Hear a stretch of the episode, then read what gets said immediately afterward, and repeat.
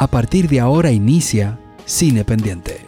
Cine Pendiente. Bueno, en esta nueva etapa, segunda temporada de Cine Pendiente, este formato de podcast. ¿Qué hacemos? Pues eh, vamos a iniciar con cine dominicano. Les avisamos que esta temporada comienza, comienza no, va a tener creo que una prioridad, prioridad, pero 1A de cine dominicano porque por suerte eh, hay muchas películas eh, locales de las que, las que tenemos que hablar. Priorizar eso, yo creo que hay muchos universos en podcast que hablan de lo mismo, ¿no? Que si la última de James Bond, que, que si Marvel, que si fulano, que, todo eso, ¿no? Pues aquí vamos a priorizar el cine dominicano y vamos a hablar de una película que, que me parece muy interesante, arriesgada, eh, que se llama La Fiera y la Fiesta. Es el nuevo proyecto, no tan nuevo porque es del año 2019. Se llevó, se estrenó en el Festival de Cine de Berlín. Eh, no le fue muy bien a nivel de, certámenes, eh, de Laura Amelia Guzmán y también de Israel Cárdenas, quienes han tenido películas exitosas como Jan Gentil, como Carmita, em, como Dólares de Arena, y bueno, en este nuevo emprendimiento, en este nuevo proyecto, pues, oh, como siempre, ¿no? Como siempre tenemos sonido ambiente. Bien dólares de arena. Exactamente. motor, exacto. Eh, me, trasladé allá a las terrenas. Entonces, esta película, eh, La Fiera y la Fiesta, protagonizada nueva vez, está trabajando con el tándem de Laura Amelia y de Israel Cárdenas, eh, ¿cómo se llama? Dios mío, la Chaplin. Geraldine Chaplin. Geraldine Entonces Geraldine Chaplin está nuevamente protagonizando una película de ellos y es una, una carta de amor, por así decirlo, al cine de Jean Luis Jorge, un director de culto dominicano que de alguna forma ha, estado un tanto en el ostracismo para las nuevas generaciones de cinéfilos y de cineastas dominicanos y qué bueno que se hace una película rescatando su ideario y su forma peculiar y transgresora de ver el cine y, de, ver, eh, y de ver el arte también en general, porque era un hombre completo, en el sentido de que no solamente era cine, también era danza, también era, también era, era cabaret, Era, era marginal, y una visión muy interesante porque mezclaba también cosas como lo telenovelesco, lo melodramático y bien, bien a tono con, lo que, con el cine que él veía en esa época y que era cultor de la época que le tocó vivir, que fue finales de los 60 y los 70. Eh, que si Roger, eh, que si John Waters por un lado, que si por el otro en, Europa eh, Rainer Werner Fassbinder, pues bueno, ese es el cine de, que hacía Jean-Louis Jorge y realizó dos largometrajes entre 1973, si mal no recuerdo, que es su primero, y Melodrama creo que es del 76. El primero lo realizó Jean-Louis Jorge como un proyecto de graduación, La Serpiente de la Luna de los Piratas, y Melodrama lo realizó ya en Francia, pero este fue el, el proyecto de graduación fue en la UCLA, la Universidad de California mi, de, mi parte, o sea, pienso que es una película, La Fiera y la Fiesta, muy interesante. Trata de, digamos que trata de una directora. Tiene mucho de, digamos que auto, tiene mucha auto, tiene referencias a, él. Tiene, digamos que una parte que es cine documental, otra que es muy metacine. Y digamos que es una directora que ha perdido la, esa, esa creatividad, la ha perdido ha perdido la memoria también, porque tiene un problema de la edad, ¿no? Y, tiene un problema serio y un director perder, y un realizador y un artista perder la memoria es una cosa muy seria. Y bueno, eh, viene a República Dominicana a realizar la película inconclusa, la película que nunca pudo eh, realizar, eh, el proyecto inconcluso de Jean Luis Jorge, y ella entonces, que fue una musa del cine de él, pues se propone llevar a cabo esto y entran mundos ¿no? oníricos, entra, entran mundos muy interesantes danzando en este filme, que a mí me pareció muy interesante, muy, muy curioso y muy, muy fresco. A veces divertidísimo.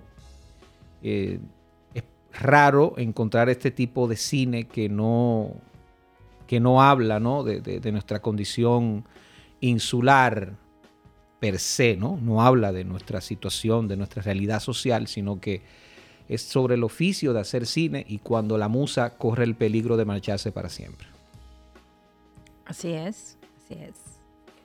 Concuerdo contigo, a mí también me parece una película interesante, eh, muy particular, como es el cine de Laura Amelia Guzmán y de Israel Cárdenas. Me parece que eh, ellos tomaron ese material y obviamente eh, la familiaridad que tienen con Jean Luis Jorge para, para hacer este homenaje eh, de su cine y, poderle darle como un cierre a ese proyecto soñado que él tenía, pero además de eso, a mí me pareció que es una película para la gente que le gusta el cine. Y, la gente que, le gusta el oficio de hacer cine. Y lo, lo difícil que resulta todo eso, eh, eh, lo, dramático eh, y, trágico que hace el cine, ¿no? un, proyecto colectivo que se involucran tantos factores que al final es una ruleta rusa, ¿no? Y, una, una cascada de cosas que pasan todo el tiempo durante los procesos y que creo que eso se refleja muy bien en, en la película y, y tiene el toque de ellos, ¿no? De lo, de lo raro, eh, de lo exótico. Eh, me gusta que es un trópico decadente, un trópico glamuroso, un trópico fino, un trópico mardito, tú sabes. Eh, que tenemos problemas y todo, pero como por dentro, tú sabes. Ahí está todo el mundo dañadito, pero por dentro. Em, y, y, y, y está lleno de miseria, ¿no? Porque de gente. Estamos hablando de gente. Este, pero sí, creo que, me parece un proyecto interesante.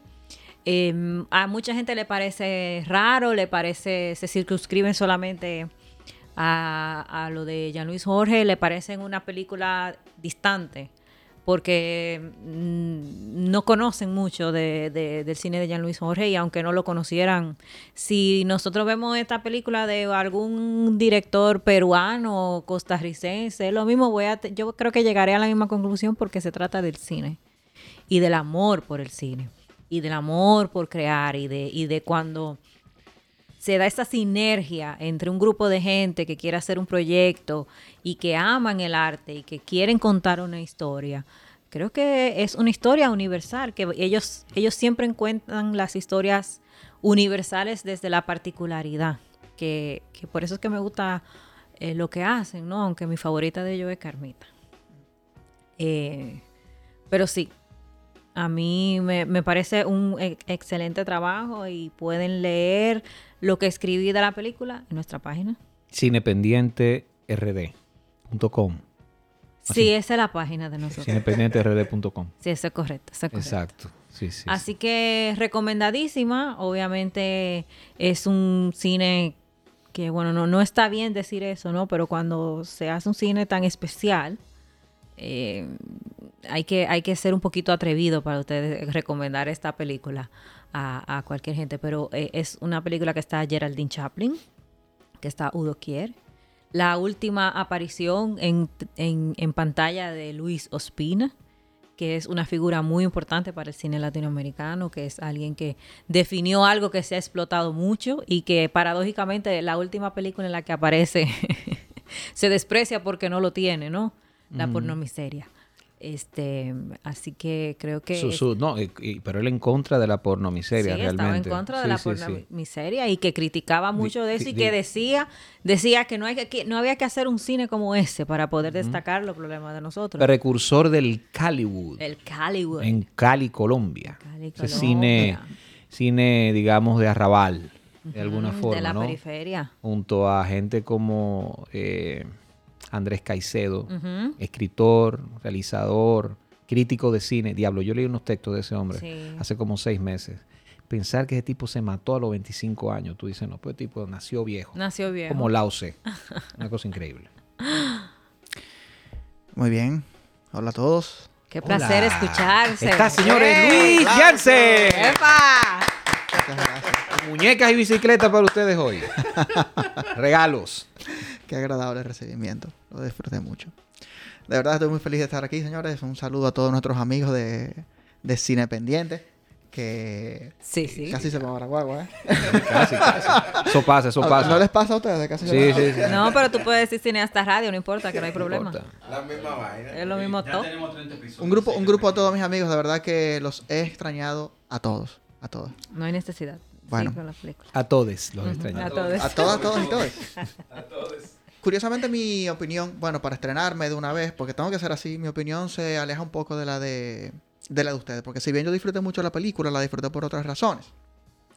A mí me parece que está muy bien hecho ese homenaje que, que- que ha descrito Ed al, al- al cine de, de John Luis Jorge.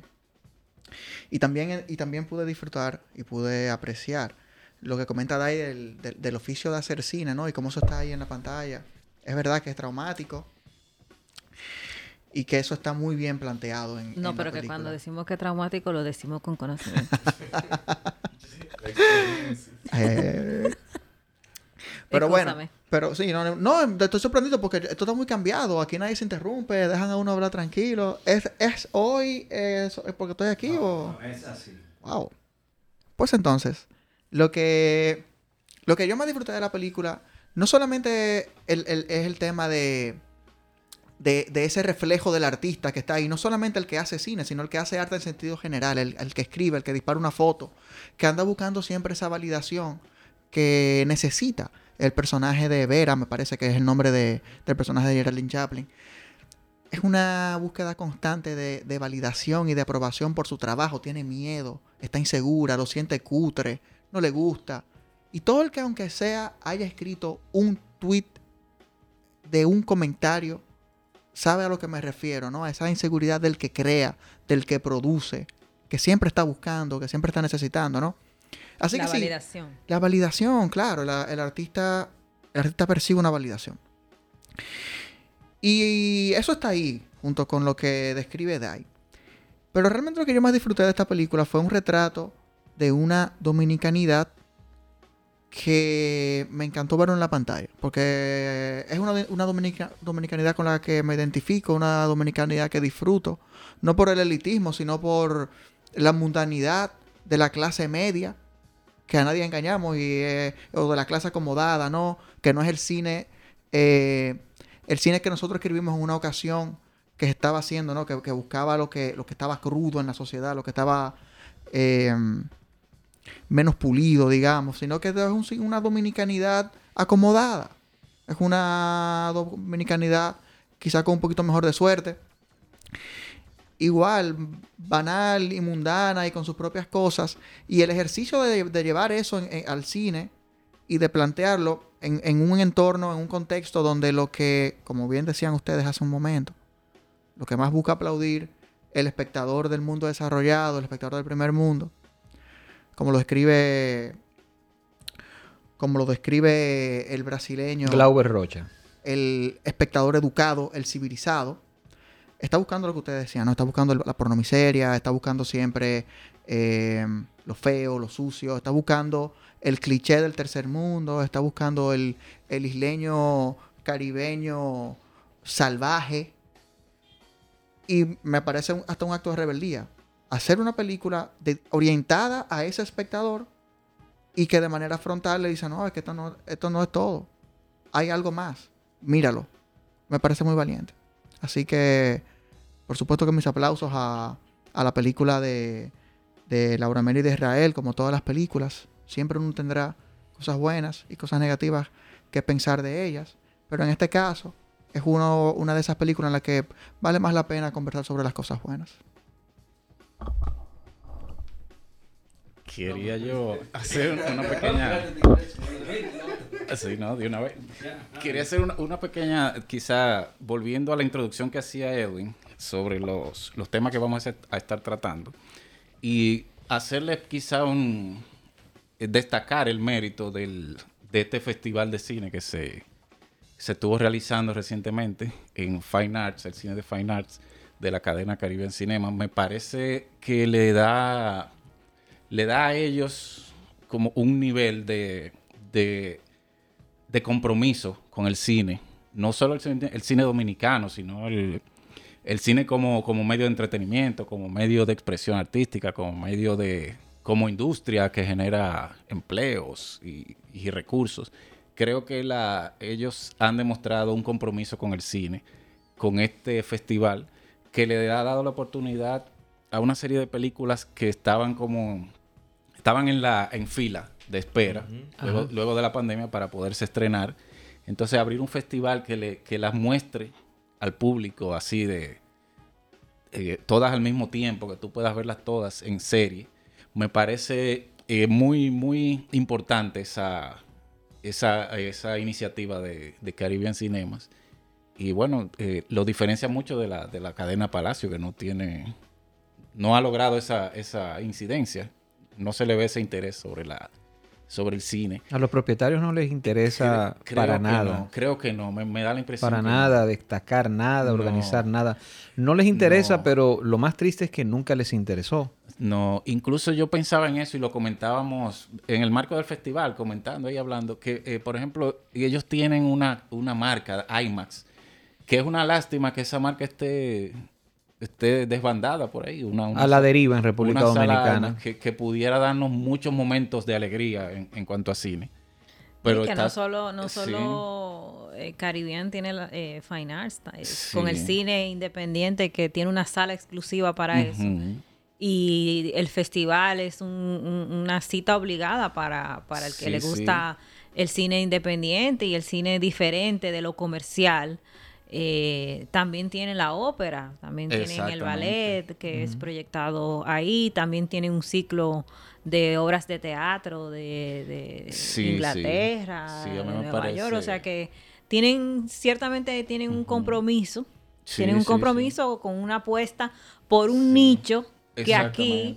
Eh, eh, no tiene respuesta en ningún otro lado. Y tiene un público, porque yo, por Fijo. ejemplo, que asistí al festival prácticamente todos los días, ahí había un público fijo. Es Sí, decir, sí, que- sí, claro que sí. Y creo que el, el comentario viniendo de nosotros es, es válido, porque realmente no conocemos a nadie en ninguna de las dos cadenas. Lo estamos diciendo como un- una experiencia que estamos viendo Sí, desde, sí, sí, desde claro. nuestro punto de vista. Entonces, ya yéndonos a la fiera y la fiesta de Laura Amelia Guzmán e, e Israel Cárdenas, eh, yo tengo una opinión un poco más, todavía más distinta de la de, ustedes, porque eh, sen- personalmente yo me sentí lejos de la película. Es una película dedicada a, un, a una persona que fue muy cercano a ellos, familiar, eh, director de cine. En, en su juventud, ma- ya en, su, en sus últimas etapas, fue, se, se dedicó más a la televisión, Producción de televisión, de televisión. armando espectáculos, pero dirigía videoclips. videoclips. Que de alguna forma es cine también. Programas de televisión también, de entretenimiento, que para mí, para mi generación quizás, para nuestra generación, ese fue, eso es lo que más tenemos presente, porque es lo que recordamos. Sí, de- sí, sí. de- mi niñez y, y mi temprana adolescencia, Sí. videoclips, por ejemplo, videoclips a Sergio Vargas, Las Vampiras, Exactamente. Corazón de Piedra. Sí, Si mal no recuerdo, creo, no sé- no sé- creo que para Bermúdez, el Ron Bermúdez, sí, sí. eh, hizo un especial que se llamaba como Este es mi país y este es mi gente. Ah, pero y, muy bueno. y entonces hizo unos, unos, una, digamos, una, unas fugas audiovisuales Sí, sí. muy, Sí. muy interesantes. Por ejemplo, en ese sentido, yo sí recuerdo que los, los trabajos en los que Jean-Luis Jorge participó en cuanto a televisión eran de un nivel muy específico, eh, por encima de la, del- del- de la norma. Y, pero ya en como cineasta no lo, no lo conozco, no lo conocía a- a su tiempo. Entonces, al ver esta película me sentí un poco lejos de la historia. No sé por qué, quizá fue algo muy personal de mi parte, me sentí lejos, sentí como que era una, una conversación de familia en la que yo estaba invitado, pero yo no conocía las historias que ellos estaban contando entre ellos. Y, me, sentí como fuera de la, de la conversación. Más como película, sí la considero una, una, una realización importante dentro de la carrera de los directores. No la pondría quizás entre sus mejores. Yo sigo quedándome por mucho con Jan Gentil. Eso me, marcó muchísimo esa película. Y también yo tengo el detalle como, como cinéfilo que me gusta mucho el cine que sea más, que es una cuestión literal. A mí no me gusta tanto, o no lo digiero tanto, el cine que, que es muy interpretativo, onírico. Yo me pierdo por completo. Aquí yo, una confesión absoluta que estoy haciendo. Es- esos directores, que si Fellini, que si Antonioni, que si... eh, David Lynch, entonces tú... David Lynch me es un deja- amigo tuyo. Me deja, me deja botado. Eh, Custurica. uf. Entonces, ese cine me, me- me sobrepasa de una forma brutal. Esta Mara- película no es necesariamente completamente onírica, es más metacine. Yo te iba a decir Maraca- eso. Maracayo Yo- está yo- contigo en esa emoción. Yo no la veo compleja en ese sentido. Es, es más como el cine dentro del cine. Pero, pero sí la sentí, me sentí lejos de la película. Aun, aun cuando no la considero una más del cine dominicano. Mira, yo creo que hay, hay dos formas, hay muchas formas de ver el cine, pero eh, los hay que prefieren, eh, digamos que hay escuelas, ¿no? Sí. Digamos que hay escuelas realistas, que si cinema verité, que neorealismo, que mientras más real, mientras más Sí. natural, mejor. Pero hay gente como Raúl Ruiz, cineasta chileno, que decía, ¿para qué hacerlo simple si puede ser complicado? Sí. Esta es una película de la Y escuela Maracayo. de la escuela de Raúl Ruiz. ¿Para qué hacerlo simple si puede ser complicado? Eh, que el cine no es, no es, no es solamente una, te tiene que contar una historia, una historia como tal, sino que puede ser, Tres actos. puede irse por muchísimos caminos y yo creo que esta película cumple con eso. Eh, yo, yo entiendo, ¿sabes qué le acusan a la película cuando fuimos a la proyección, no? De que de No, eso, eso no lo de- repita, de, por que no tenía, no, no no, no, no, no voy a decir la palabra, es muy, de- muy desagradable. Estamos aquí Pero lo que quiero decir que fina. acusan a la película, y creo que apare- aparentemente no solamente las personas que, que dijeron que la- el, de- el defecto que supuestamente tiene la película, de que le falta eso, un poco no de, es la de calle. su estilo. El Sí, estilo de Jean-Louis que le falta un poco de falta un poco de calle, pero recuerdo que el filme termina con, con imágenes de Cambumbo. ¿Quién fue Cambumbo? Señores, Cambumbo, para quienes nos están escuchando, tenemos ahora que pensar siempre, ¿verdad? En, en que esto se puede estar escuchando hasta, de- Hasta eh, Alemania. hasta de- dentro de un iglú. Dimos Eh, una definición de Rabandolo, es decir, que Cambumbo hay que definirlo. Pero Rabandolo tampoco, o sea, o sea, Rabandolo no lo van a entender en, en Colombia no van a entender que es Rabandolo. Pero digamos que Cambumbo es nuestro divine Sí. dominicano. Ahora entiendo menos la palabra cambumbo. Es nuestro divine, es nuestro es nuestro Ah, eso es. es nuestro travesti, nuestro trans dominicano por antonomasia. Es una es un Una símbolo. un- Una, una figura de la noche. un hombre combativo porque estuvo sí. peleando en la revolución a favor del bando constitucionalista. Eh, eh, eso es Un héroe. un héroe también. Sí, un héroe, un héroe de ahí, de, las de, los, de las márgenes. Entonces, en, en Una, la- una- perdona, una heroína. las dos cosas. Él, no, un héroe. Porque Un héroe. aunque se vestía de mujer, era un hombre. Por eso digo que es nuestro Divine, porque Divine era un hombre que se vestía de mujer, eso mismo hacía Cambumbo. Entonces, Cambumbo eh, está en la película, está homenajeando ese mundo, que eso también era Jean-Louis Jorge. Jean-Louis Jorge era un tipo clase alta. Es, el cine que vemos, obviamente, no es un cine hecho desde el barrio, No, para nada. desde, desde, esas, de- de- desde la periferia. No, no No es del batey. pero es desde allá arriba hacia la periferia. Y de alguna forma no lo, no lo hacía verticalmente. Sabía cómo conjugarlo. El cine de Jean-Louis Jorge se pasa de una habitación a otra. Así, como, como con una facilidad enorme. Por lo menos eso es lo que se puede ver en la, en la Serpiente de la Luna de los Piratas y Melodrama. Se ve ese, ese cruce entre la clase alta y, y lo kitsch. Hay como un maridaje ahí de lo más efectivo. Y se ve en esta, en el cine de él, es lo seminal, el, el- lo seminal de, de- de otros autores como, como Pedro Almodóvar. Sí. De alguna forma también se ve. Entonces, eh, yo creo que sí, que en la película eso se identifica, se identifica muy bien. Smiley Eh, eh, no ha hablado de la película. ¿Me va a cortar? Eh, bueno, ustedes han dicho muchas cosas. En realidad me han dejado pocas cosas que decir. Pero a mí también yo disfruté mucho la película. Creo que se siente un homenaje muy personal. Y como dice José, la cercanía que tenían con, con el director, que era tío de Laura Amelia. Eh, es un trabajo que ellos conocen muy bien y que incluso dijeron que pasaron por mucho tiempo de investigación. El proyecto duró mucho en desarrollarse y por eso maridaron mucho quizás este proyecto que definitivamente es su más ambicioso y, que han realizado quizás a mayor escala en cuanto a puesta en escena. Y me parece un filme, como ustedes dicen, muy, muy poético que habla mucho del autor, de la creación, como, como mencionaba Luis, y de literal caerle atrás a esa musa y de ese proceso creativo. Por eso todo el que esté en ese proceso de crear siempre va a sentir esa empatía en un trabajo como este y de la atmósfera que se crea que es bastante poética. Eh, resaltar, creo, también la dirección de fotografía de Israel Cárdenas, Uf. que es la mejor La que ha mejor, hecho la hasta mejor. ahora Qué imagen, y qué que, imagen. y que logra aquí niveles visualmente Una- una- brillantes una- y, un- que, y que le dan ese esas ese ese y llevan ese cine dominicano que, que mencionaba Lo Luis eleva.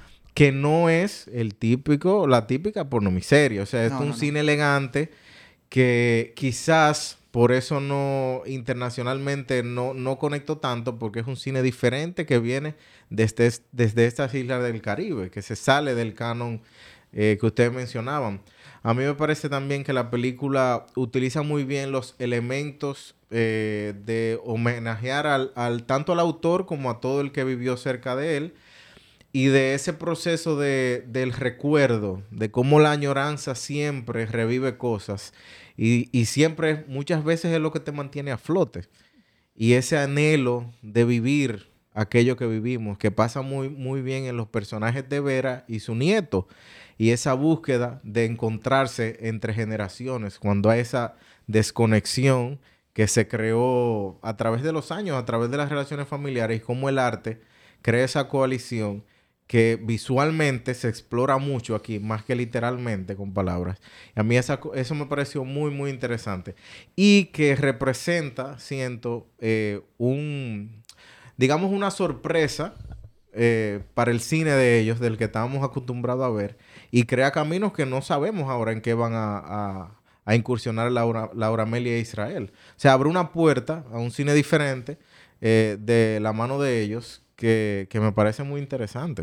Eh, eh, es algo que emociona ver Sí, lo que a- ellos a- pueden, pueden crear a partir de ahora. A mí eso fue lo que es el ejercicio creativo de los temas que ellos tocan en la película, como mencionaba eh, eh, lo de la memoria, el tiempo, que es algo que está muy presente, ¿no? Porque es- estamos hablando de alguien que ya no está, de un recuerdo que se alimenta por las vivencias de un grupo de amigos que los une, un, un- ejercicio de, de- de hacer arte, ¿no? Un oficio de hacer arte.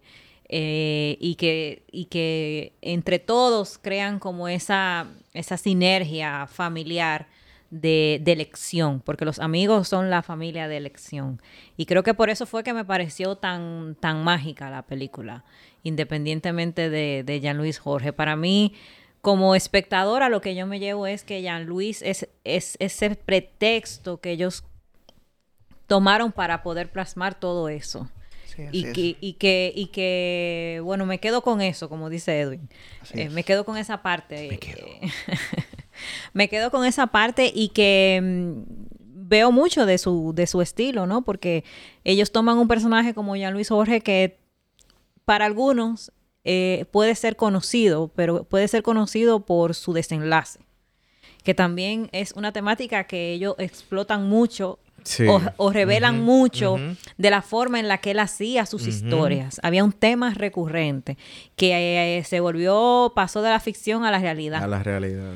Eh, y, que, y que al final no, no fue, tú sabes, inesperado, ¿no? Pero eh, ¿qué te digo? O sea, si tú te sientas a pensar todo ese tipo de cosas, tú dices, wow, la película tiene muchas lecturas. Tú te puedes ir por muchas partes. Te puede ir por el lado del cine, te puede ir por el recuerdo, te puede ir por el Claro. tiempo, te puede ir por la enfermedad, Claro te puede sí. ir eh, por la familia, te puede ir por la amistad. Es una película de amigos porque son sus amigos los que pretenden embarcarse en ese, en ese sueño que es llevar eso eh, a la realidad y que realmente, eh, no sé, a mí, me, a mí me parece una película muy mágica. Muy mágica. Sí, y que esa parte de que si una película da para todas esas aristas de conversación, como tú dices, ya eso gana. Ya vale la Ya pena. vale la Sí, pena. Ya vale la porque pena. yo creo que decir que es solo de Jean-Luis Jorge es disminuirla. Sí, sí, claro que sí. Yo creo No, que es disminuirla no, no. y, y, y no, no, no, que no le entendiste ni no, no, sino que, o sea, Que también no todo hay que entenderlo. Claro. solamente se disfrutan. Vive la Y experiencia. se sienten. Y no hay que hacer otra cosa. Sí, sí, pero lo que te digo es que uno como espectador lleva, lleva eh, a la butaca eh, sus cargas emocionales. Claro. Y por, por eso te puede afectar una cosa más que otra. Al final, cuando tú te enteras, me pongo yo como una tipa sentada en Berlín que voy a ver esa película. Eh, después que ella me haga la historia de que es su tío, podría entender muchas cosas, pero la película me lo dice. O sea, hay mucho cariño en la película. Hay mucho, hay mucho, mucha, mucha, ocu- se ocupan mucho en que hay una persona que fue muy importante para todos los involucrados en la película. Y, me- y me parece que eso lo hace aún más interesante. Porque el cinéfilo, el cinéfilo real lo que disfruta es eso. Es encontrar curiosidades sobre la película que le permitan entenderla mejor. Es estudiar más sobre la obra, más sobre el autor y encontrarse que, que, la, que la obra tiene un significado más allá del que él le había dado en, en el primer lugar. Eso, eso, Eso ocurre. hace. Y también hay algo que, que me parece muy, muy interesante y es que hay una batalla de generaciones que se da. Sí. Sí. Eh, por momentos muy sutil, pero que se va increciendo en el personaje de Vera. y es la un protagonista. espejo. Es. Es un como- espejo es como porque espejo. son jóvenes libres, son jóvenes que tienen, que viven su sexualidad, son artistas, eh, son eso, ¿no? Son espíritus, espíritus, eh, eh, digamos, en, en to- en ebullición constante. Y este grupo de viejos, ¿no? En el atardecer de sus vidas o la puesta de sol de, Efe- efectos especiales. de su ahí. creatividad y de su talento, pues se ven de alguna forma enfrentados a eso. Pero quien, los, quien siente esa, esa fuerza que les respira en, eh, que les respira en el cuello es básicamente la protagonista. Vera Sí. es quien ve y que, y que siente esa, que siente eso, ¿no?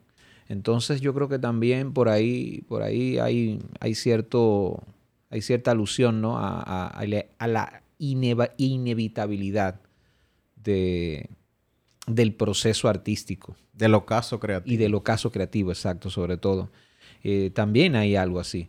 Algo de que hay algo que tú no puedes evitar. Hay una, también hay una, e- esa imposibilidad de concretar una, una obra de vida y de arte, que es un discurso transversal en la obra de, de, de, de Laura Amelia y de Israel. Porque Sí, si, nos sí, vamos, claro. si nos vamos a ver hasta en Cochochi, los niños y ese sueño del caballo que por momentos es como Sí. un unicornio azul. Sí, sí. Y si vemos, por ejemplo, en, en Jean Gentil, este personaje de Jean Remy Gentil que no encuentra un espacio, ¿eh? que no encuentra un espacio, no encuentra un lugar, no solamente en República Dominicana, es en ninguna parte. Es un conflicto Sí. existencial de un hombre que no se encuentra. Ya no es solamente el... eh, no solamente habla del hombre que migra de Haití o de una tierra a otra, es una cuestión muy existencial. Pero si también vamos a, Carmita. a por Carmita, ejemplo. No, la imposibilidad del tiempo. la imposibilidad de esa mujer paso del de esa mujer aceptar también el paso del tiempo Eh, eh, es una mujer que vive en la obsolescencia absoluta y que niega eso, o sea, se niega a sí misma, que está prisionera de un tiempo, de, de muchos años atrás. Entonces, sí, ellos dicen que es su película que menos se parece, pero yo creo que hay, hay rasgos Sí, claro, muy, claro. muy, Claro muy, sí. Claro, muy claro que distintivos sí. en el cine de ellos. Entonces yo, yo creo que sí. El cine de ellos, eh, esa, esta película dialoga con muchas, pero también con las que ellos han hecho y a la vez es diferente. Y como bien creo que decía, no sé si Smiley o lo dijo Diana, de ahí en adelante hay que ver. Sí, hay que abre- abre puertas. Ponerle ojo al cine que ellos van a hacer.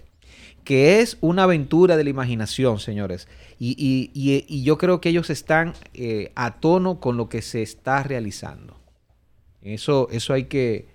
Eso hay que, hay que significar. Bueno, que- el que- cine que se está haciendo de vanguardia ya no es necesariamente la denuncia. Sí. No, es solo Sí, la sí, denuncia. sí, sí. Eh, yo creo que por, ahí va el asunto. Por ahí va el asunto porque premiaron, premiaron en Kansas. Nuevamente por ahí está Pichapón, que lo premiaron. eh, y Titán, que si es de alguna forma un alegato feminista, pero por lo que he visto, es una aventura también de la imaginación peculiar. Entonces, no Sí. dudes tú que ellos están haciendo algo de vanguardia. Bueno, eh, recientemente vi que ellos ya em- empezaron, van a empezar su próxima película.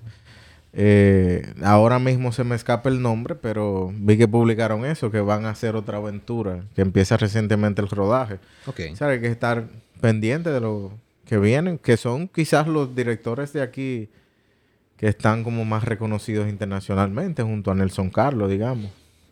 No, y que ellos hacen un cine desde la comodidad, desde la comodidad de, de yo quiero hacer esto, yo quiero contar esta historia. A mí no me importa si no se va a ver, a mí no me importa si va a gustar, a mí no me importa si va a llegar a Berlín, pero yo quiero contar esta historia. Yo creo que es necesario hacer esta película. Y me parece un, un ejercicio natural de un artista, que no se Sí. vea, no se vea bloqueado por la validación ni por, ni por la popularidad. ¿no? Y que ellos no se limitan. Ellos saben cómo hacer las cosas. Y, y- y- y son una dupla perfecta. Entonces ellos hacen lo que les da su maldita gana. Entonces, al final nosotros nos vamos a disfrutar todo eso. Claro. Y nos dejará, su cine siempre nos dejará eh, buenas conversaciones. Y ellos con su contribución de, por ejemplo, el cine boreal, que nosotros hemos Cinema participado, boreal, Cinema sí, sí. boreal, eh, y que durante la pandemia ellos se convirtieron en, en- en- Sí, en uno de replicadores de Sí, cine sí. también, abrieron su cine, o sea, es, eh, es, es alguien que está haciendo... Gestores culturales. Son Sí. gestores Sí, sí, con conciencia. Y ¿no? hablando de eso, las películas de Jean-Louis Jorge están disponibles todavía en. Cinema Boreal. Sí. Ustedes entran a cinemaboreal.com y ahí van a encontrar La Serpiente de la Luna y los Piratas y también van a encontrar Melodrama, Melodrama, que son dos películas Sí, sí. que son dos experiencias. Sí, sí. Son dos experiencias eh, eh, absolutas que usted se va, va, va a poder disfrutar. Sigue la conversación en nuestras redes sociales arroba cinependiente rd. Cinependiente RD.